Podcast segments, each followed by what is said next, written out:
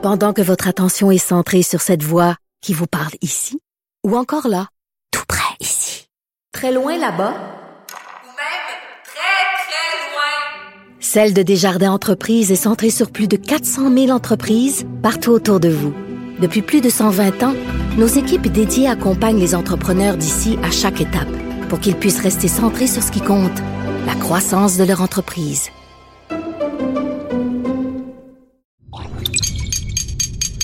Cube Radio. Sophie Durocher. Sophie Durocher. Sophie Durocher. Mon nom est Sophie Durocher. Sophie Durocher. Des opinions éclairantes qui font la différence. Cube Radio. Bonjour tout le monde, c'est Sophie Durocher. On est le 11 septembre 2020. Ça fait toujours drôle de donner euh, cette date-là.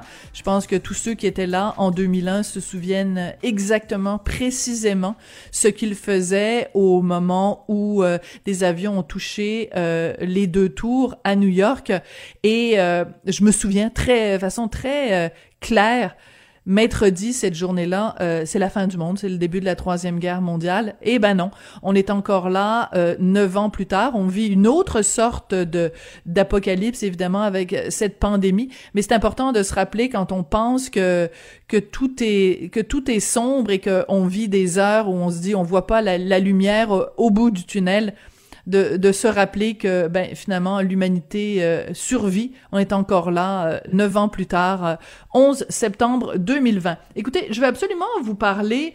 je sais que ça peut avoir l'air beaucoup moins important évidemment quand on remet ça dans le contexte, mais de mon héros de la semaine. il s'appelle Olivier Drouin, c'est lui qui est le fondateur de Covid École Québec, donc c'est un site où il recense lui-même à la mitaine euh, tous les cas d'éclosion euh, de, de Covid-19 justement dans les écoles du Québec. Et pourquoi c'est mon héros? Ben parce que, écoutez, lui, son système fonctionne. Et euh, le gouvernement du Québec qui a essayé de, de bambocher, de tapocher un système officiel du gouvernement, ben c'est tellement tout croche qu'ils ont été obligé de le suspendre. Alors c'est quand même hallucinant quand on regarde l'étendue tentaculaire des organigrammes, que ce soit du ministère de l'Éducation ou du ministère de la Santé euh, au Québec, de se dire que toute cette quantité de, travailleurs de l'État euh, qui ne sont pas capables d'avoir un site qui se tient. Il paraît qu'il y a 25% d'erreurs sur euh, le site du gouvernement, alors que Monsieur Drouin, lui qui est papa de deux petites filles qui vont à l'école, il s'est dit ben moi je vais colliger l'information et son site lui fonctionne très bien. D'ailleurs, je vous encourage à écouter euh, ce matin mon collègue euh, Pierre Nantel a fait une entrevue avec euh, Olivier Drouin où il disait ben écoutez je comprends pas là c'est assez simple. Moi les, les, parents m'écrivent il y a des gens des, des, des gens qui travaillent dans les écoles des professeurs qui m'écrivent qui me disent ben écoutez il y a un cas dans mon école voici la lettre qui certifie. Puis il dit je, je collige l'information puis mon site il fonctionne puis il est à date Comment se fait-il qu'un monsieur chez lui, à son ordinateur, arrive à créer un système qui fonctionne et que des dizaines et des dizaines et des dizaines de fonctionnaires payés avec mes taxes, vos taxes, l'argent des contribuables, sont pas capables d'avoir un système qui fonctionne? Et honnêtement, là, il y a quelque chose qui marche pas, là. Quand je vois ça, je pousse un grand. Devinez quoi? Ben, voyons donc. Avertissement. Cette émission peut provoquer des débats et des prises de position pas comme les autres. Vous écoutez Sophie Durocher. Tous les vendredis, c'est un plaisir pour moi de retrouver quelqu'un qui est pas de la même génération, qui est pas de la même orientation politique. On est parfois aux opposés des opinions, mais bon, comme euh, s'intitulait mon ancienne émission, on n'est pas obligé d'être d'accord. Donc, c'est toujours un plaisir le vendredi d'avoir comme collaborateur Thomas Leblanc, chroniqueur, animateur. Bonjour Thomas. Salut Sophie. Écoute, euh, je pense que cette fois-ci, on va être un petit peu d'accord. On a tous les deux tiqué sur une nouvelle qui est sortie euh, aux États-Unis où il y a eu euh, vraiment un, un, incendie très très très important qui s'est déclaré après que des parents qui avaient organisé un party pour révéler le genre, le sexe de leur enfant, ils avaient fait comme des feux d'artifice, toutes sortes de trucs pyrotechniques. Bref, ça a déclaré, déclenché un incendie et tous les deux, on s'est dit, ben c'est quoi cette affaire-là, cette patente-là de faire des parties pour révéler le genre de son enfant. C'est la nouvelle mode, c'est la nouvelle niaiserie à la mode. ça fait 10-12 ans que ça existe. Ça s'appelle des Gender Reveal Parties. Peut-être que les, auditeurs en ont, ont, participé, peut-être qu'ils ont organisé ça, peut-être qu'ils en ont vu passer sur les réseaux sociaux. C'est comme un événement où euh, les nouveaux parents vont comme annoncer à leurs à leurs proches si euh, sont si la femme est enceinte d'un petit garçon ou d'une petite fille. Mais c'est on s'y attend c'est on utilise des codes de couleur le petit bleu poudre pour le garçon le petit rose bonbon pour la petite fille. Euh, mais où ça où, ce qui est arrivé aux États-Unis c'est que ça il y a une escalade dans les moyens de dévoiler le sexe de l'enfant où on va on va faire euh, exploser euh, un, récipient rempli de poudre et là euh, ça va faire une espèce de, d'effet très beau si si tout se déroule bien. Mais depuis plusieurs années, et je te dis Sophie, l'accident cette semaine où la, la la, forêt a pris en feu. Euh, c'était pas le premier. Il y a déjà eu d'autres incidents comme ça dans les dernières années. Il y a déjà des grands-mamans qui ont perdu la vie. Imagine, tu vas annoncer le sexe de ton enfant puis tu ta mère. C'est déjà arrivé. Non, mais euh, c'est que, mais, mais, le, le, mot que tu utilises, qui est le mot escalade, est tout à fait juste parce que c'est toujours un peu le même genre de principe, c'est que l'idée à la base est pas mauvaise, mais les gens, tu sais, parce qu'avant, quand t'avais 14 enfants, ben, tu sais, tu t'en foutais un petit peu de savoir euh, c'était quoi le sexe de, tu sais, je pense que maman Dion, là, la mère de Céline, euh, je pense pas qu'elle faisait un gender reveal party pour ses enfants parce que quand t'en as 14, t'as d'autres préoccupations. Mais en cette époque où les gens... Vas-y donc. Non, mais en cette époque où les gens ont moins d'enfants, ils capotent à la moindre affaire qui, qui, qui a trait à leur enfant. Fait que même juste le, fait de savoir de quel, de quel genre, de quel sexe il est, euh, tu sais, c'est comme, ça suffit plus juste de dire, hey, euh, je t'appelle pour te dire que ma, mon enfant c'est une fille ou un garçon. Tu sais, il faut comme la surenchère. Faut faire euh, quelque chose de plus gros que ce que le voisin a fait.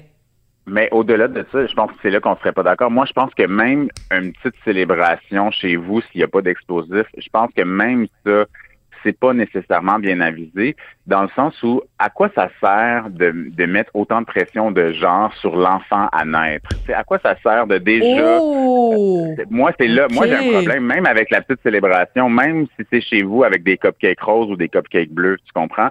Pour moi, il y a quelque chose de déjà toxique, de où on a déjà des attentes par rapport au rôle de l'enfant. Là, c'est là-dessus qu'on sera peut-être pas d'accord. Euh, ça là-dessus, moi, tout le rituel au complet, au complet, explosif, pas explosif, ça peut être chez vous dans ta cour. Je trouve que c'est toxique. Je trouve que c'est c'est de de de pas laisser l'enfant à naître avoir de, de l'autonomie sur la définition de son propre genre. Là, ça c'est OK.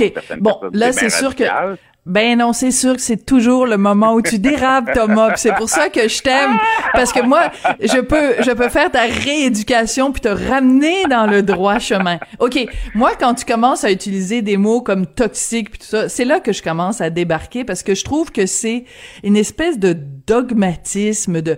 Écoute, je veux dire, je je je comprends que euh, il faut pas associer à chacun des sexes des stéréotypes. Tu sais, je veux dire, euh, les, les, les petites filles, faut pas les élever dans la dans la soumission, dans la gentillesse, puis les gars, les laisser exprimer leur agressivité, puis tout ça. Puis bon, c'est tout ce genre de stéréotypes petite fille, petit garçon. Je suis d'accord avec toi que c'est pas une bonne idée. Mais quand quand je t'entends utiliser du vocabulaire comme dire, il faut laisser l'enfant libre de de de, de choisir s'il va être plus ou, tu sais, je, je sais où tu t'en vas. Ça va être laisser l'enfant libre de choisir s'il est non binaire. Je sais que c'est là que tu t'en vas. Et c'est là que je décroche parce que, écoute, il existe une telle chose que la biologie. Je veux dire, moi, toi, tu n'as pas ce grand bonheur d'avoir eu un enfant, mais quand mon fils est né, là, tu sais, quand t'es dans la salle d'accouchement, tu sais, c'est quoi la première affaire que Monsieur Durocher y a regardé? Ben, il a regardé ce qu'il y avait entre les jambes de mon enfant tu sais, je veux dire, il a regardé voir si les, les, les coronesses étaient là, euh, puis qu'ils étaient bien formés, puis tout ça. Tu sais, il y a eu deux filles, puis il y a eu un garçon, puis m'a dit, quand t'es dans la salle d'accouchement, il y a pas grand monde qui est non-binaire. Oui, je suis d'accord qu'il y a des gens qui sont, je sais qu'il faut pas dire hermaphrodite, qu'il y a toutes sortes de vocabulaire, que, mais je veux dire, quand même, 99,9% de la population est soit une fille, soit un garçon. Mais et je veux dire c'est pas juste ça, c'est aussi que c'est les attentes qui viennent avec. Tu sais, moi, je, moi, je vis comme homme, tout va bien, je suis un homme cis, mais je suis pas un fan de sport. Mais j'ai été élevé par un père dans l'attente que, comme garçon, ben, je devais aimer le sport. C'est ça que je veux dire par ces espèces d'attentes qu'on a avec le, le, le, genre de notre enfant. Puis je pense qu'il faut se libérer. Puis je vois des parents, ah, des ben oui, parents mais... qui se libèrent de ça. Mais Oui. je trouve que ça participe à cette espèce de truc, ben euh, on, on, on, on impose déjà des attentes à un enfant qui est même pas né. Moi, c'est ça qui me fait capoter dans le Gender Reveal Party. Il est pas né, l'enfant. On sait pas c'est quoi ça. cet être humain-là, qu'est-ce qu'il va aimer. On peut-tu le laisser tranquille deux minutes, tu sais? Oui, non, mais ça, dans ce sens-là, je suis d'accord avec toi. Puis écoute, moi, mon fils est zéro sportif, là. Je dire, il est vraiment, là, c'est pas du tout un sportif. Puis c'est pas parce que c'est un garçon qu'on va le forcer à, à faire ça. Donc, tout ce qui est, justement, les stéréotypes, les attentes, puis tout ça, là, je suis entièrement d'accord avec toi. Surtout que l'enfant est même pas né. Mais je veux dire que des gens soient euh, contents de dire euh, de, de l'effet de surprise. Puis tu sais, je veux dire, il y a quand même des, des, des, des particularités. Une fille, c'est pas un gars, puis un gars, c'est pas une fille. Mais j'ai l'impression que en 2020, juste dire cette phrase-là, je vais me faire lancer des tomates. On peut même plus dire tu sais qu'il y a des différences entre les filles et les garçons. Je vais juste te donner un exemple, OK? Je, viens de recevoir le, le L Québec, euh, le plus le numéro le, plus récent avec Elissa Isaac, euh, magnifique euh, sur la couverture. Et là, il y a tout un dossier qui s'intitule Être enceinte sans être femme. Fait que là, je me disais, bon, ben c'est sur des personnes transgenres, tu sais. Mais non, c'est pas ça. C'est des femmes enceintes mais qui sont qui se considèrent non binaires. Fait qu'elles ont beaucoup de difficultés avec le fait, par exemple, que leurs seins euh, euh, sont gorgés de lait quand elles ont des mon- montées de lait, puis tout ça, parce que elles se, se définissent non binaires. Mais je, je comprends que quelqu'un se définisse non binaire, mais biologiquement, si elle est enceinte, c'est parce que c'est une femme. Tu sais, peut-être qu'elle aime Ben, pas ça, se fait, faire dire que c'est une femme, mais c'est une femme. Ben c'est là qu'on n'est plus d'accord parce que le, le genre est pas si la personne a un utérus ou non, ça en fait la majorité des femmes euh, c'est lié à c'est lié à ça. Mais effectivement après ça, ça peut euh, c'est on est on est je pense c'est ça. Je pense qu'on on sera pas d'accord là-dessus parce que pour moi on n'est plus dans cette dans cette dans cette dans cette logique là ou dans la même mesure où ça on est en- on voit des hommes trans qui peuvent être enceintes. Euh, puis puis au-delà de au-delà de ça, je pense que c'est aussi que on voit que le système médical est pas toujours euh, équipé pour pour dealer avec ce genre de, de situation-là. Fait que moi, je- ta position, ça me met mal à l'aise parce que je trouve que ça aide pas ce genre de personnes à cheminer puis à à, à, à- à s'épanouir puis surtout à avoir à recevoir des soins médicaux appropriés. Tu sais. C'est Mais, le gros mais problème. pourquoi le groupe, mais pourquoi le, le, le système médical devrait traiter différemment quelqu'un qui refuse de se, de se reconnaître dans un genre ou dans un autre? C'est une question personnelle. Mais toi, quand t'es médecin puis tu regardes une femme enceinte, ben c'est une femme. Si elle choisit qu'elle aime pas ça, le mot femme, ou qu'elle ne veut pas se définir selon ces critères-là, ça lui appartient. Mais pour le corps médical, ça n'existe pas. La notion de non-binaire n'a aucune, n'a aucun ancrage biologique. Tu sais, quand tu fais des examens pour vérifier que l'enfant se développe normalement dans le corps d'un être humain, ben biologiquement, ce corps-là, c'est une femme. Si t'aimes pas ça que ça s'appelle comme ça, ça se peut, mais le corps médical n'a pas à se plier à quelqu'un qui refuse de s'identifier ou comme homme ou comme femme. Fait qu'écoute, on sera pas d'accord là-dessus. Peut-être qu'on va, peut-être qu'on va être d'accord sur autre chose qui est euh, les les Kardashians. Donc on a appris que leur émission euh, de télé- télé-réalité se terminait. Et toi, tu veux redonner ces lettres de noblesse à, à la famille euh, Kardashian? Je te laisse aller là-dessus. J'ai hâte Ben, en d'entendre fait, ce que tu as à dire. Ça fait donc l'émission existe depuis 14 ans. Écoute, Sophie, il y a eu 20 saisons de l'émission. On connaît la Chris euh, Jenner avec ses filles. Kim, Courtney, euh, Chloé, puis les deux autres, les Jenner. Euh, il y a eu Bruce, bien sûr, qui est devenue une femme trans au courant de, de la série en devenant Caitlyn. Euh, mo- moi, je trouve que si on veut comprendre comment on s'est retrouvé avec Donald Trump et le reality show des Trump dans la Maison Blanche, il faut qu'on regarde du côté des Kardashians. Ça nous, éclaire sur la culture contemporaine. Ça nous éclaire bien sûr sur la superficialité, sur le lien familial, sur pourquoi les gens sont obsédés par la famille à tout prix. Euh, mais sur le cas de Kim en particulier, moi, je la, je la suis depuis à peu près une dizaine d'années. Et je trouve, je- et là je vais aller loin, mais je trouve que c'est une artiste de performance. Je trouve Ah, elle ok, me fascine. elle me fascine dans ses. Ben, ben, bien, il y a bien entendu tout le, le- le côté visuel, les looks, les tenues, les, les vidéos, les images qu'elle va créer. Mais dans, c'est pas, je dis pas que c'est ça d'une façon nécessairement positive. Hein. Je trouve qu'elle a tellement transformé sa vie en performance que je serais pas étonné que dans quelques années ou dans quelques décennies, on voit une rétrospective Kim Kardashian dans un musée pour explorer qu'est-ce que ça voulait dire ça être une Kardashian au début du 21e siècle? Euh, au début de la pandémie, j'ai commencé à regarder la- la- l'émission parce que j'avais jamais regardé vraiment des épisodes. Moi, je les suivais dans les médias sociaux, mais j'avais jamais regardé des épisodes. Puis, oh, c'est dur, c'est dur. Des fois c'est, c'est superficiel, des fois c'est niaiseux, mais ça en dit tellement sur la la société nord-américaine, la société de consommation, sur l'industrie de la beauté, les attentes irréalistes envers les femmes. Euh, il faut il faut pas jeter ça du revers de la main. On Je peut comprends. dire bon débarras là, après 14 ans, je pense qu'ils ont fait leur temps. Euh, mais je pense que c'est plus intéressant que ce que ce que ce que ce qu'on pense un phénomène comme euh, la famille Kardashian. Alors c'est intéressant que tu dis ça parce que euh, cet été je suis allée à Québec où il y a une exposition extraordinaire sur Frida Kahlo. Euh, Frida Kahlo donc peintre euh, mexicaine euh, qui a fait une, une bonne partie de sa vie avec Diego Rivera le muraliste euh, mexicain.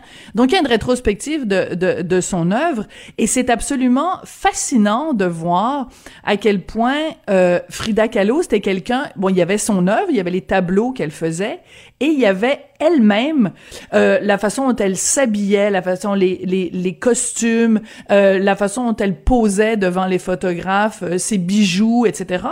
Et là, je me disais, ben, elle a fait de sa propre vie, de sa propre personne, une œuvre d'art.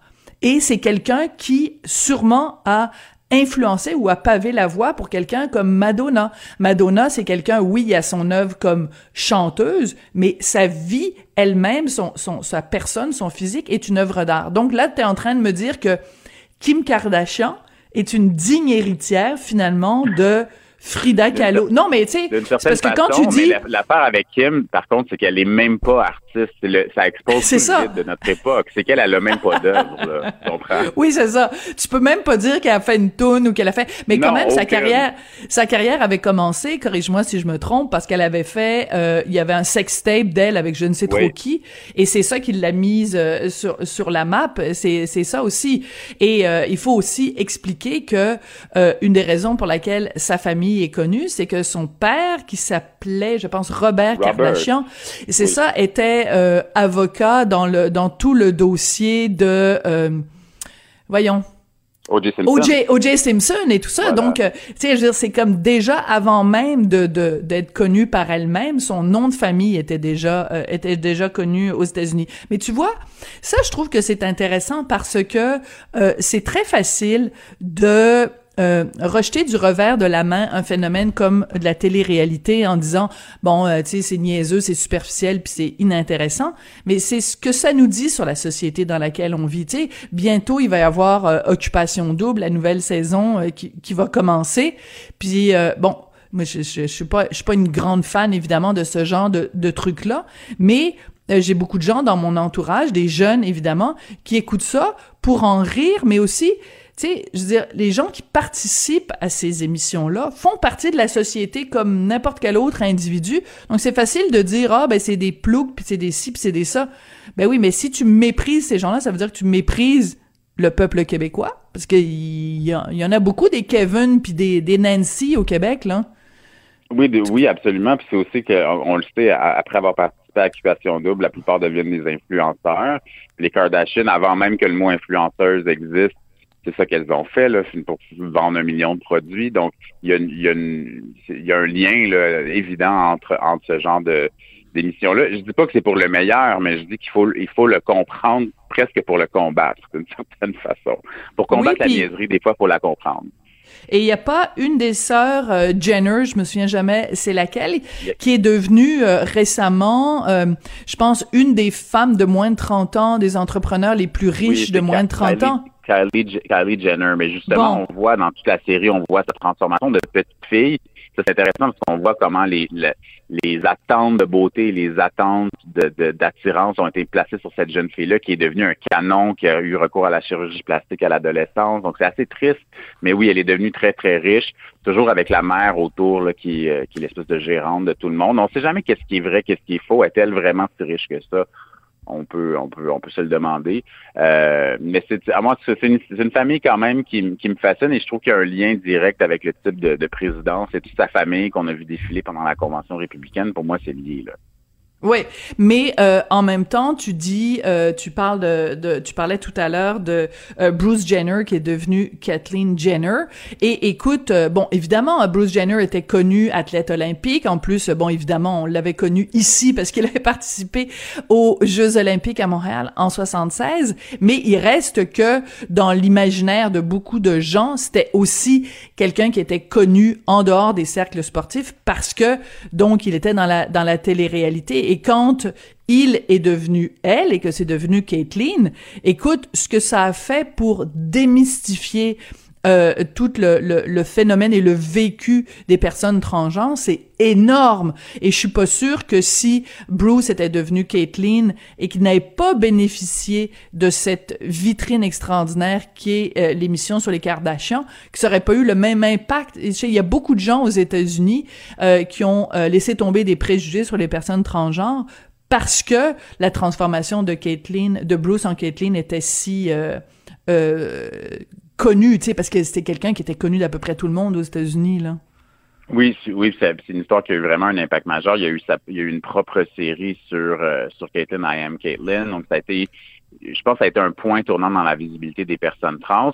Ça a démontré que c'est pas parce que tu es une personne trans que tu es obligé d'avoir des valeurs politiques de gauche, parce que Caitlyn, c'est une républicaine reconnue en Californie. Donc absolument. Euh, il y, a une notion de complexité quand même quand on se penche sur cette famille-là, l'histoire d'amour de, Kim et, Kanye West, ce, genre de, de, choses-là. Bon, mais ça se finit l'année prochaine. Je pense qu'en pandémie, elles étaient un peu écœurées de, de, mettre des caméras elles-mêmes dans leur maison pour, euh, pour filmer tout ça. C'était trop compliqué pour elles. Oh, c'est pas fin. ouais. oui, puis écoute, moi j'avais écrit un article à un moment donné parce que Kim Kardashian euh, avait donné une entrevue en disant écoute, c'est terrible, c'est tellement difficile la vie pendant la la pandémie puis tout ça, puis tu sais c'est ma sœur qui est obligée de venir chez nous pour me pour me keffer puis pour me maquiller puis elle, disait que c'était vraiment difficile d'être obligée de s'occuper de ses de ses enfants et tout ça. Puis moi j'avais sorti des photos et des et de l'information sur sa maison. Écoute, ses ses enfants ont une salle de de entièrement consacrée à leurs jouets. Écoute, c'est comme euh, FAO Schwartz à l'époque où euh, tu sais c'est comme un, magasin de jouets Benjo à Québec là pour les gens de Québec qui savent de quoi je mm. parle là. La, juste la salle de jeu des enfants Kardashian c'est l'équivalent de Benjo à Québec là c'est c'est c'est immense. fait qu'elle était là bouhouhou c'est donc difficile la pandémie. C'est un petit peu un petit peu indécent. Elle aurait dû se garder euh, une petite gêne. Écoute Thomas, merci beaucoup. Puis, euh, ben écoute, euh, j'espère qu'on on, continue à être amis quand même, même si euh, on, on, s'égratigne des fois dans, dans nos opinions. tu vas aller ventiler, qu'est-ce que tu vas faire? Tu vas aller mettre ma photo sur le mur avec des fléchettes? Ah non, je vais juste prendre un petit café dehors, là. Juste aller... aller... C'est bon. OK, on se parle la semaine prochaine. Oui. OK, à la semaine prochaine. Non, j'allais j'allais te demander, tes amis, qu'est-ce qu'ils disent de ça, que tu sois chroniqueur à mon émission? Euh, et c'est intéressant. Tout le monde est dit ben oui, dans le fond, faut comme faut faut faut faut euh, exprimer une autre parole, faut prendre cette place-là. Les, les, gens comprennent. Euh, j'exprime moi-même des fois mon mon euh, ma grande surprise là, dans notre dans notre relation hebdomadaire. à vendredi prochain, Thomas. À ça. Salut, à bientôt. Bye. Thomas Leblanc, qui est chroniqueur et qui est animateur. C'est le fun de se pogner avec un millénial de temps en temps. Pendant que votre attention est centrée sur vos urgences du matin, vos réunions d'affaires du midi, votre retour à la maison ou votre emploi du soir, celle de Desjardins Entreprises est centrée sur plus de 400 000 entreprises à toute heure du jour. Grâce à notre connaissance des secteurs d'activité et à notre accompagnement spécialisé, nous aidons les entrepreneurs à relever chaque défi pour qu'ils puissent rester centrés sur ce qui compte, le développement de leur entreprise. Sophie Durocher. Restez connectés. Tout ce que vous avez manqué est disponible en balado sur l'application ou en ligne au cube.radio. S'il y a quelqu'un avec qui j'aime avoir des conversations, c'est bien la chanteuse, animatrice, femme d'affaires Nathalie Simard parce que à chaque fois, je trouve qu'elle a un degré de réflexion extrêmement intéressant sur la société dans laquelle on vit et c'est pour ça que j'ai eu euh, énormément de plaisir à apprendre que euh, à partir de maintenant, elle va être la nouvelle collaboratrice au magazine La Semaine. C'est une chronique qui s'intitule Je suis là pour vous et je trouve que cette phrase-là lui va à merveille. Bonjour Nathalie. Hey, allô Sophie. Mon Dieu que t'es fine. Merci beaucoup. Ben écoute, tu le sais, tout ce que je dis, je le pense. Je suis pas du genre à faire des compliments quand je quand je le pense pas. Écoute, c'est venu comment cette, cette collaboration avec le magazine La Semaine? Ben, bien franchement, ça vient de moi. Ah oui? j'ai eu cette idée, oui, parce que, tu sais, pendant le COVID, bon, j'ai dû annuler ma tournée pour toutes sortes de raisons, euh, ben, pour certaines raisons qu'on connaît. Et, euh, et là, je me disais, bon, j'ai toujours aimé communiquer. On sait que depuis 16 ans, bon, j'ai dénoncé, j'ai fait beaucoup de conférences.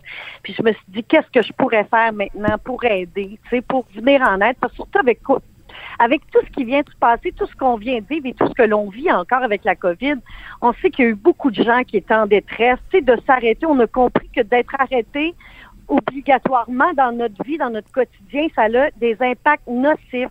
Mhm. Donc, c'est important de rester occupé. Alors, je me suis dit, moi, il faut que je reste occupé absolument.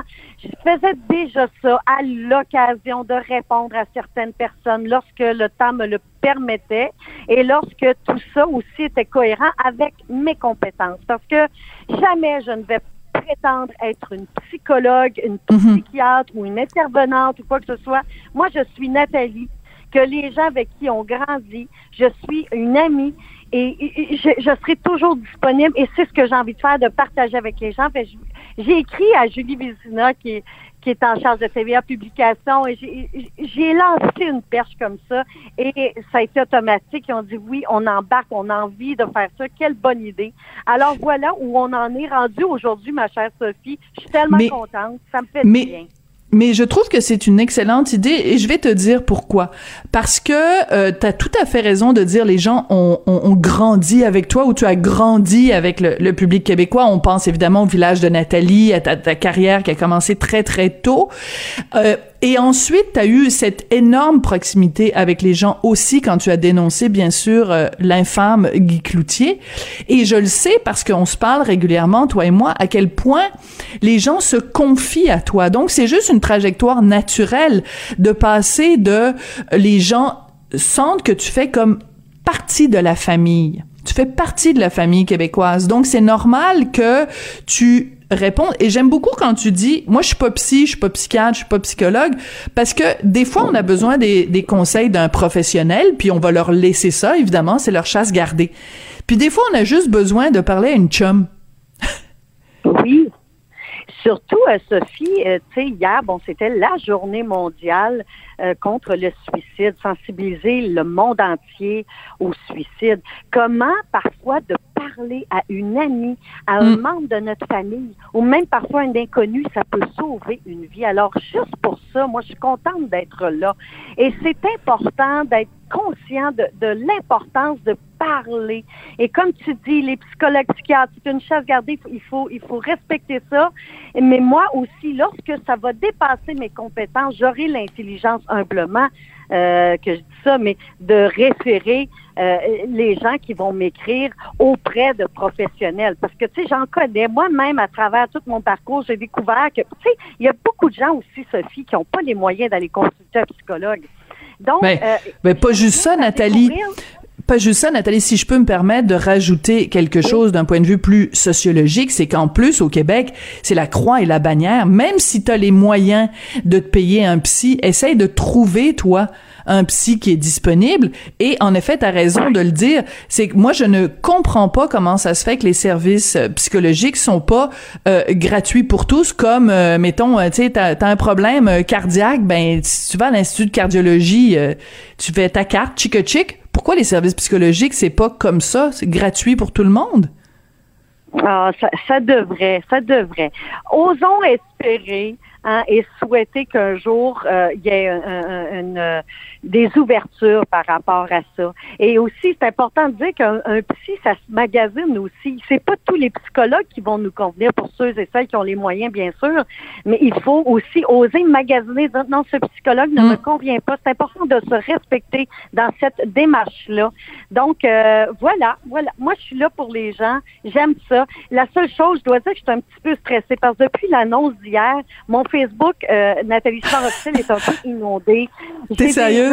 J'ai une personne, entre autres, qui, qui, qui disait, moi, je, je veux me suicider. Alors là, on dit, Ah. non, non, on va pas là. Mais alors, c'est important que les gens comprennent bien que vous devez passer par la, la nouvelle adresse courriel qui a été créée justement pour ça, qui est Nathalie à.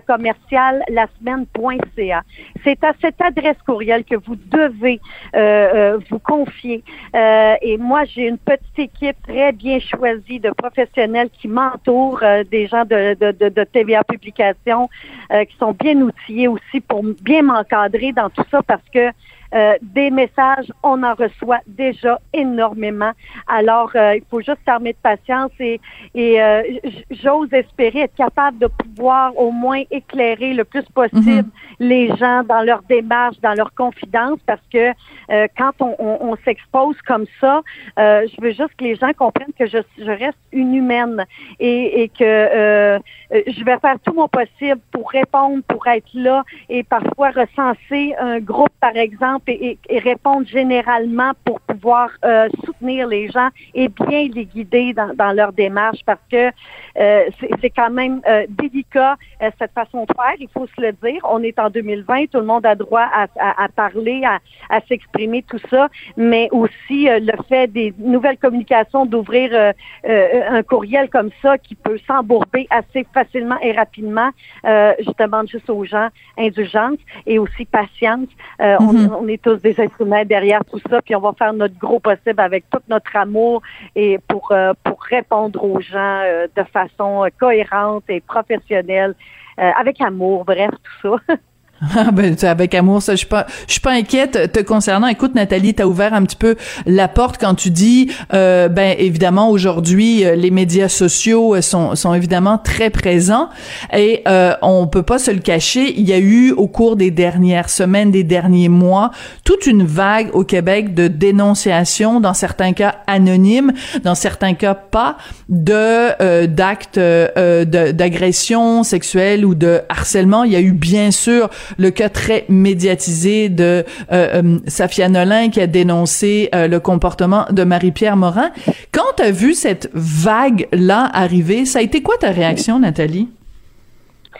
Ben, voilà où on en est aujourd'hui. C'est comme, c'est pas surprenant. Je, je suis pas surprise. Tu sais, même en 2017, quand euh, le hashtag MeToo, hashtag moi aussi, est, est- arrivé, je veux dire, ça, c'est sûr que ça bouleverse, ça bouleverse, hein, ça, ça fait que euh, le milieu artistique ou le milieu du cinéma américain ou québécois ou dans toutes les sphères où euh, vraiment tous les gens, ces gens-là sont sur la sellette, ben ça, ça fait qu'on réalise que euh, c'est pas beau nécessairement tout le temps. Hum, Hein? ouais. Ça met une lumière sur le côté très sombre du show business québécois, du comportement. Mais moi, ce qui, ce qui, ce qui me vient en tête, c'est à quand l'éducation sexuelle dans les écoles? Là, il faut arrêter de niaiser avec ça, là. Hein? Les gens sont tannés que je parle d'agression sexuelle. Je vais arrêter d'en parler. Savez-vous quand? Quand il va y avoir des belles sentences, mais là, on voit que ça s'en vient. Et quand les choses vont rouler rondement dans Hmm. notre société par rapport à ça, par rapport à des commentaires haineux, désobligeants, euh, des gens qui ne savent pas de quoi ils parlent. Alors, moi, je, je trouve que c'est là que ça va s'arrêter quand tout va rouler rondement, puis qu'on va comprendre le gros bon sens que ça brise des vies. Mhm. Ça brise des vies d'être agressé sexuellement. Surtout, moi, en ce qui me concerne, j'ai été abusée enfant et des centaines de fois là, par la même personne. Et donc, à un moment donné, il faut que ça arrête ces histoires-là, puis il faut que la société comprenne, au même titre l'importance de porter un masque, là, que ça, ça se fait pas. C'est bon ça, c'est un bon donné, parallèle. assez- Ouais. Assez, c'est assez. Là, il faut arrêter de dire que, ah, y a, puis tous ceux qui s'exposent, là, Je veux dire, les gens qui posent des commentaires haineux contre Safia Nolin et contre tous ceux qui osent se tenir debout et dénoncer dans notre société, là, ben, quand vous parlez contre ces gens-là, vous vous exposez et vous dites que vous cautionnez. C'est ça qui se passe actuellement. Les commentaires haineux, c'est comme si on disait on cautionne ces faits et gestes-là qui sont posés Hum. par des personnalités connues. Et ça, c'est inacceptable. Il faut réfléchir avant d'écrire. Il faut réfléchir aux conséquences. Et surtout, on sait que maintenant, Safia Nolin a fait une plainte à la police. Avec raison. Avec raison. Et Oui. avec, raison. Oui, et j'espère, je moi aussi. que Oui. que ça éclaire et que ça donne une leçon à tous ceux et celles qui s'amusent à émettre des commentaires haineux, désobligeants, destructeurs. Parce que là, on parle ici d'intimidation. On parle de gestes qui peuvent être criminels. Et j'espère juste qu'ils vont réussir à faire comprendre à la société qu'à un moment donné, les réseaux sociaux et la liberté de- d'expression ont ses limites. Oui, mais en même temps, Nathalie, je veux t'entendre. que C'est assez. Oui, mais tu as tout à fait raison, mais je veux aussi t'entendre sur une chose. Évidemment, au moment où toi, tu as dénoncé Guy Cloutier, les médias sociaux n'existaient pas, c'était pas du tout ce qu'ils sont aujourd'hui. Il reste que toi, t'aurais pu euh, t'en prendre, par exemple, euh, faire circuler euh, dans le milieu euh, l'information que Guy Cloutier t'avait agressé et qu'il avait agressé également une deuxième victime. T'aurais pu choisir ce chemin-là, mais le chemin que t'as choisi, c'est le chemin de la loi et de l'ordre. T'es allé dénoncer à la police, la police t'a donné euh, du matériel pour pouvoir enregistrer, piéger entre guillemets Guy Cloutier pour avoir des déclarations euh, enregistrées de sa part où il admettait sa culpabilité. Donc tu as fait les choses selon les règles. Moi, ce que je veux entendre aujourd'hui, c'est qu'est-ce que tu penses des gens qui aujourd'hui ne choisissent pas ce chemin-là? Parce que aller sur les médias sociaux, ça veut dire ne pas aller porter plainte à la police. Est-ce que c'est la bonne façon de faire? Il y a une phrase qui tue les victimes d'agressions sexuelles. Parce qu'on sait que les agressions sexuelles est un des crimes les plus difficiles à prouver devant les tribunaux. Et la fameuse phrase, c'est hors de tout doute raisonnable. Hmm. Ça, c'est très difficile. Voilà où on en est aujourd'hui et voilà pourquoi aussi, à mon humble avis, là, j'ai pas la vérité peu, je suis pas, regarde, je suis pas une experte, là. Moi, je parle avec mon cœur ce matin. Absolument. C'est que c'est ça qu'on veut entendre, Nathalie. Oui. Ah, c'est humblement, mais c'est tellement difficile quand tu arrives devant les tribunaux de prouver d'où vient l'importance que quand vous vivez d'une agression sexuelle ou une conduite sexuelle, d'aller tout de suite dénoncer à la police où on peut prélever l'ADN, où on peut arriver à, à vous envoyer à l'hôpital, faire la mé- médico-légale qui va vous servir devant les tribunaux, qui va faire en sorte que vous allez réussir, vous allez gagner votre cause. Mais si on, attend et on, on- on cultive le silence, ben ça peut nous jouer des tours. Alors, Mhm. c'est toujours surprenant de se faire prendre, de se faire de se faire abuser, de se faire agresser, de vivre une inconduite sexuelle de part et d'autre. C'est toujours surprenant parce que souvent, ça vient de personnes qu'on connaît très bien. C'est des, des gens qui font ça, c'est des gens qui osent et qui, et qui, prend- qui prennent le pouvoir sur votre vie. D'où vient l'importance de, de, de, de s'éveiller instantanément à tout ça? Et de dire non, ça, ça se fait pas. D'oser prendre sa place, de dire Hey, qu'est-ce que tu viens de faire là? Hmm. Ça se fait pas, ça. Et si on voit place immédiatement, mais on est conçu comme ça, c'est normal aussi, l'effet de surprise. On, se demande tellement, mais Mhm. qu'est-ce qui vient de m'arriver? On veut pas y croire et c'est là que l'autruche arrive, puis qu'on on, on- on a peur de réaliser que c'est réellement ça qui s'est passé. Mais tout à l'heure, tu as dit, euh, les gens sont peut-être tannés de m'entendre parler d'agression sexuelle. Je vais arrêter d'en parler le jour où il va y avoir euh, des vrais cours d'éducation sexuelle. Qu'est-ce qu'on devrait enseigner dans les écoles pour euh, contrer ce fléau-là d'agression, d'harcèlement, d'inconduite, Nathalie? Ben d'abord, d'expliquer aux enfants, aux garçons et aux filles que leur corps, premièrement, leur appartient et qu'il n'y a personne qui a le droit de s'en prendre à votre corps physique, à votre sexualité. D'apprendre aux hommes comme aux femmes le consentement. Hein? Que est-ce que j'ai envie de toi? Est-ce est-ce qu'on peut? Est-ce que et que oui, suivi d'un nom, ça reste un nom. Il y a tellement d'éducation à faire. Là, je, je fais seulement qu'une petite bulle de ça, Sophie, mais Mhm. l'éducation sexuelle, c'est très large. On doit apprendre c'est quoi la pédophilie, qu'est-ce que c'est l'inceste? Hey, il n'y a pas plus tard que, que l'année passée, quelqu'un qui m'a demandé, un adulte tellement, voulait pas savoir c'est quoi, c'est quoi l'inceste? Hein? Alors, oui, parce que des fois, il y en a qui ont peur de savoir. Ils savent, mais ils veulent pas voir. Puis ils osent poser une question. Regarde, c'est- c'est- c'est c'est dans une famille, l'inceste. Mais il y a des gens qui veulent tellement pas aller là, qui veulent pas réaliser que c'est ça qu'ils ont vécu. Et parce que, bon, c'est c'est- ça se passe d'une famille, que c'est correct. Non, ben, on est loin de ça, là. Alors, c'est tout ça, cette éducation-là qu'il faut amener dans les écoles. Il y, a, il y a des termes qui définissent tout ce qu'on peut vivre. Et aujourd'hui, on vit dans un ère de réseaux sociaux, d'ouverture. On a une ouverture sur le monde entier avec les ordinateurs, avec le web. Alors, les mots, euh, tout, tout est défini. Apprenons à nos jeunes dans les écoles que ça, ça se fait pas. Hmm. Que c'est quoi, c'est quoi la sexualité, c'est quoi le con- Qu'est-ce que le consentement? Qu'est-ce qu'une agression sexuelle? Hein? Bien, des fois, dans des bars, il y a quelqu'un qui va se faire donner, se faire poigner une fesse, va dire, hey, touche-moi pas.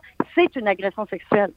C'est une inconduite sexuelle, ça. Mais il faut le dire, il faut l'expliquer. Si on l'explique pas, personne ne va le savoir. Et les inconduites et les abus sexuels vont, pour- vont se poursuivre. Oui. Si tu, j'ai une question peut-être. Il faut se prévenir. Ouais.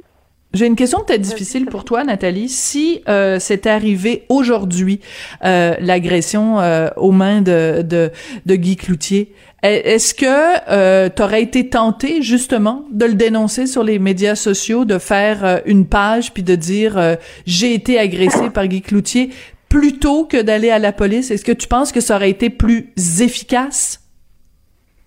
Oh mon Dieu, ben en ce qui me concerne, là, on va, tu sais, je veux dire, on, je suis allée, je- c'est une question très difficile ça, ce matin. Oui.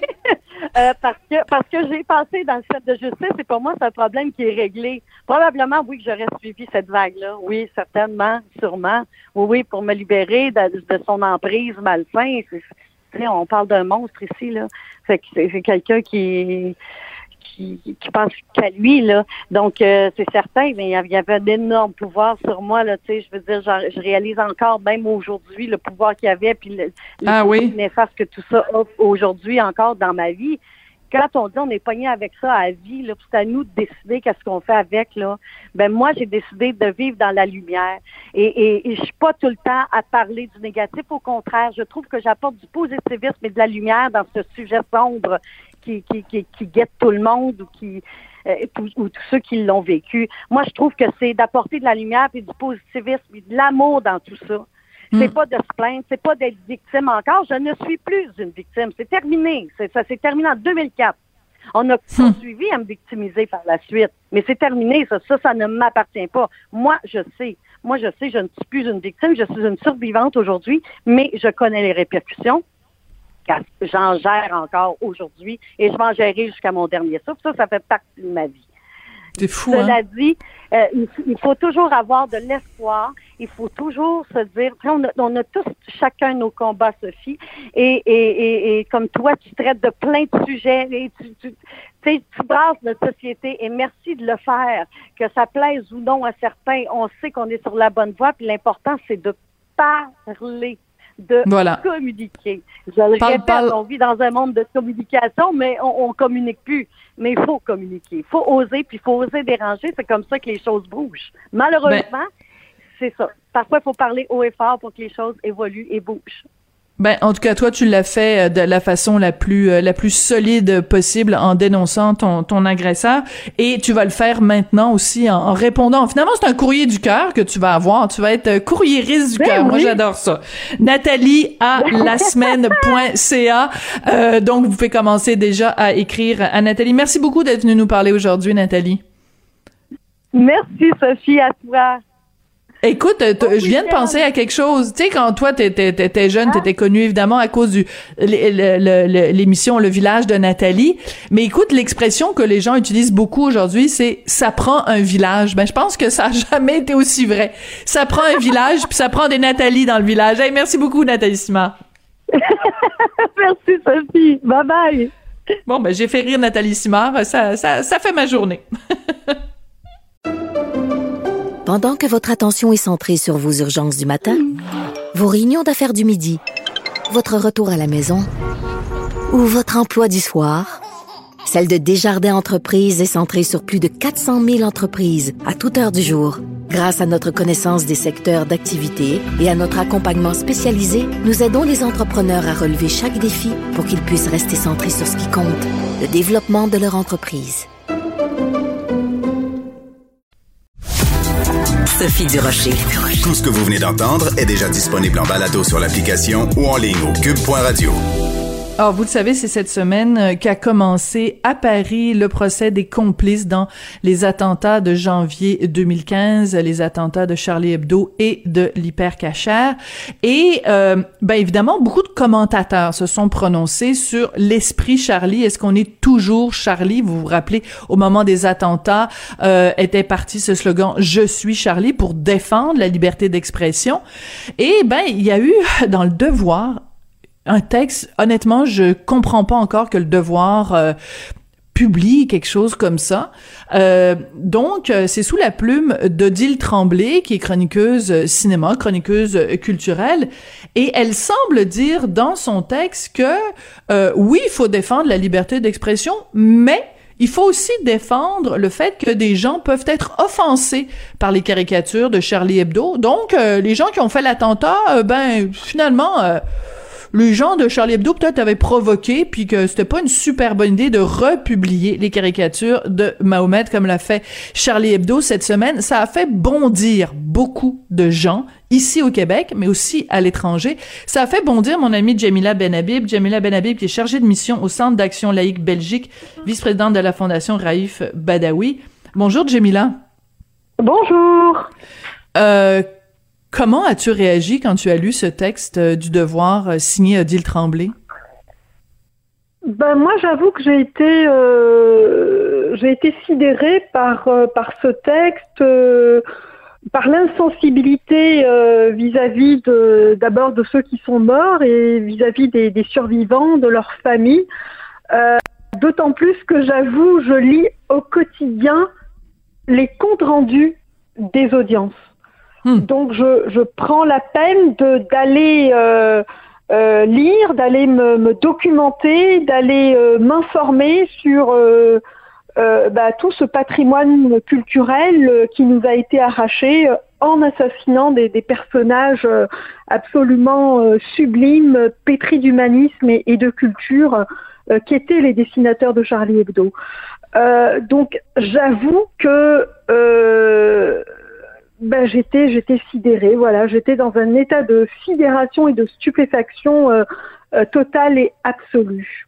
Oui, alors tu as publié sur Facebook euh, la, la, le message suivant. Tu as dit, j'ai un message à faire passer à Odile Tremblay qui, au lieu de soutenir la liberté d'expression de Charlie Hebdo, en appelle à tenir compte de la sensibilité des tueurs. Euh, rien de moins, c'est typiquement l'histoire de la fille qui se fait violer. Le coupable, c'est pas le violeur, c'est l'attitude de la fille. Alors je veux citer la phrase qui, qui a fait bondir beaucoup de gens dans le texte d'Odile Tremblay. Elle parle de la liberté d'expression et dit, il est facile pour des incroyants de percevoir les traits d'humour cinglants comme de simples dessins à la fois provocateurs et libérateurs, le droit d'en être offensé chez ceux qui croient dur comme fer à ses préceptes existe également. Le droit d'être offensé. Donc, les gens qui, euh, par exemple, au Pakistan, manifestent dans les rues en disant mort à Charlie Hebdo, Odile Tremblay a dit, ben, faut comprendre le droit de ces gens-là d'être offensés. C'est un peu ternir la mémoire des gens qui sont morts au combat à Charlie Hebdo, non?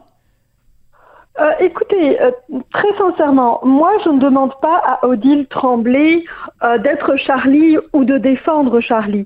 Tout ce que je lui demande, c'est de défendre la liberté d'expression. C'est de défendre son, son outil de travail, c'est de défendre son espace de travail. Et l'espace de travail, c'est évidemment le monde dans lequel on vit, c'est-à-dire ce monde-là qui est façonné par la démocratie et qui est aussi façonné par la liberté d'expression.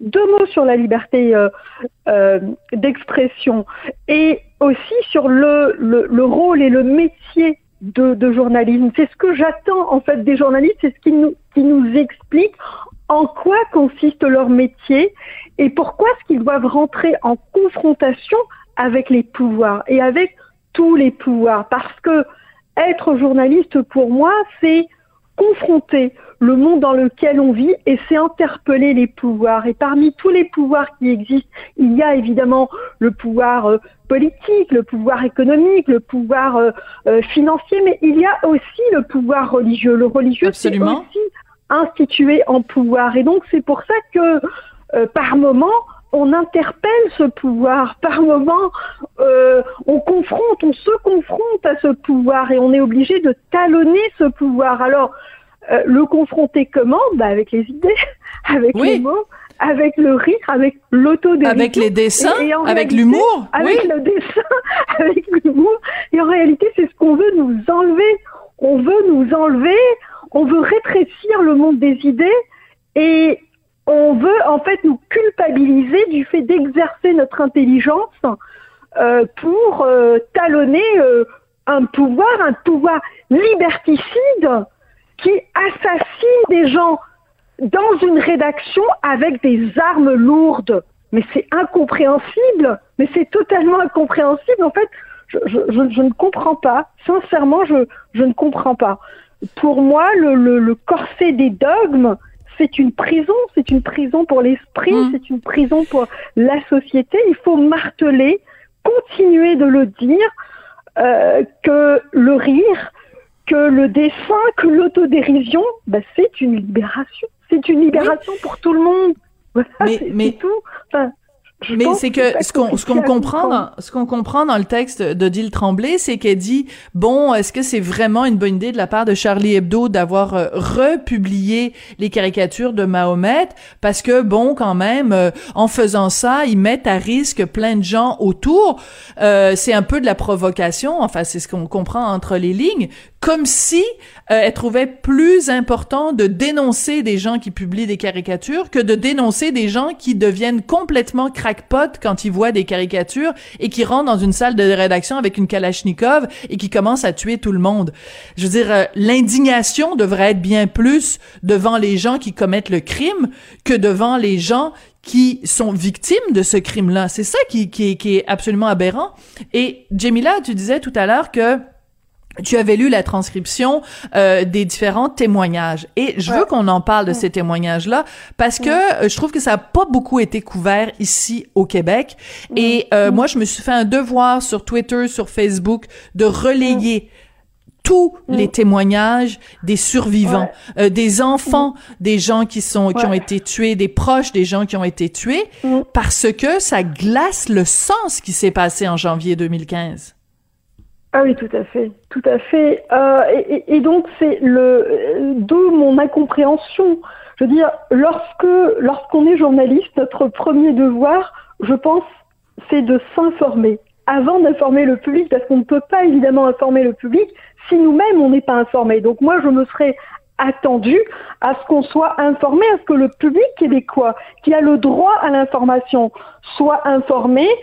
Euh, de, de, ce qui se passe dans les audiences à Paris, que cette parole euh, qui a été, euh, disons, muselée pendant cinq ans par pudeur, par, par je sais pas, par, par peut-être peur, enfin que sais-je, je, je, ne sais pas, je ne suis pas dans la tête des personnes, que cette parole soit enfin devenue une parole publique euh, avec une portée, une portée extrêmement importante, ne soit pas répercutée au Québec, ben, je trouve que c'est euh, un déficit, que c'est un, c'est un déficit dans l'information. C'est ça ce qu'on devrait dire au public. Qui étaient ces personnages?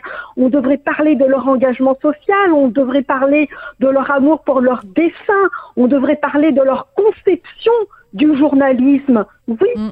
ils n'avaient pas peur, c'était des courageux contrairement à beaucoup de journalistes qui, euh, au Québec ou ailleurs, considèrent que leur, euh, leur fonction, considèrent que leur métier, c'est d'être lisse, c'est de se fondre dans une espèce de moyenne de la vérité, de, de moyenne de, de toutes les opinions qui, qui existent. Bah, eux, euh, en, réalité, bah, ils n'étaient pas comme ça. Ils n'étaient mm-hmm. pas de cette graine eux, c'était des provocateurs, certes, oui, c'était des irrévérencieux, oui, et ils travaillaient dans le cadre des lois de la République. Moi, je n'ai pas à tenir compte de des lois du Pakistan. Excusez-moi, mais le Pakistan, euh, enfin, il il faudrait le dire quand même à Madame Tremblay.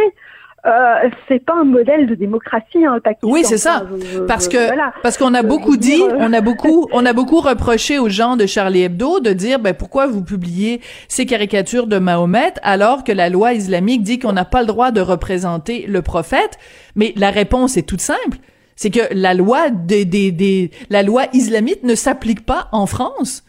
Pourquoi est-ce que Mais les gens de Charlie foutre, moi, Hebdo de la loi islamique. Ben voilà. Non mais attendez, voilà, qu'est-ce que j'en ai à foutre moi si je suis euh, journaliste ou dessinateur ou chroniqueur à Charlie Hebdo, mais qu'est-ce que j'en ai à foutre que la loi islamique, euh, ben, on devrait tous combattre cette loi islamique parce que c'est une loi d'abord qui muselle les musulmans eux-mêmes. On devrait minimalement se solidariser à l'endroit de ces musulmans qui veulent vivre libres, qui veulent vivre dignes, parce que la liberté, euh, c'est une valeur qui est universelle. Le droit inaliénable à la vie, c'est ça ce qu'on demande. Il Hmm. doit être un droit pour tous, quelle que Absolument. soit notre, notre origine, quel que soit euh, notre lieu de naissance. Donc c'est ça qu'on doit défendre, c'est ça ce que les Absolument. journalistes Le droit à la doivent vie. défendre. Et Ah, euh, on va se quitter là-dessus. On va se quitter là-dessus, euh, euh, Jamila, mais j'encourage vraiment tous les gens à aller euh, sur les sites euh, français, à voir euh, euh, tous ces témoignages, mais qui, mais à tirer des larmes, à faire vraiment dresser les poils sur les, les, les avant-bras de, de cette journée fatidique de janvier 2015. La peur au ventre, c'est les frères Kouachi qui sont rentrés dans la salle de rédaction de Charlie Hebdo, qui ont assassiné de sang-froid euh, des, Oui. euh, des, des des rigolos, des rigolos qui et voulaient qui n'ont juste pas tiré en rafale, qui ont tiré un à un. oui Ils les ont interpellés. Le premier qu'on a interpellé, c'était Charb, et ils l'ont fracassé. Donc, ils les ont assassinés un à un. Et il faut euh, dénoncer le, le- le devoir. Cette publication du devoir, elle est indigne d'un journal de combat. D'ailleurs, ce n'est plus un journal de combat. Jamila, merci beaucoup d'être venue euh, nous parler euh, aujourd'hui et de prendre la défense euh, de la mémoire de ceux qui sont tombés à Charlie Hebdo et dont la mémoire a été vraiment souillée d'une d'une très désagréable façon. Jamila Benhabib, chargée de mission au Centre d'action laïque Belgique et vice-présidente de la Fondation Raif Badawi. C'est comme ça que se termine l'émission. Euh, merci d'avoir passé toute la semaine avec nous à Cube. On se retrouve évidemment lundi, mais je veux, avant qu'on se quitte, remercier Joanie Henry à la mise en onde et à la réalisation, oui, et puis Hugo Veilleux à la recherche. Passez un super beau week-end, une très belle fin de semaine, puis on se retrouve lundi. Cube Radio.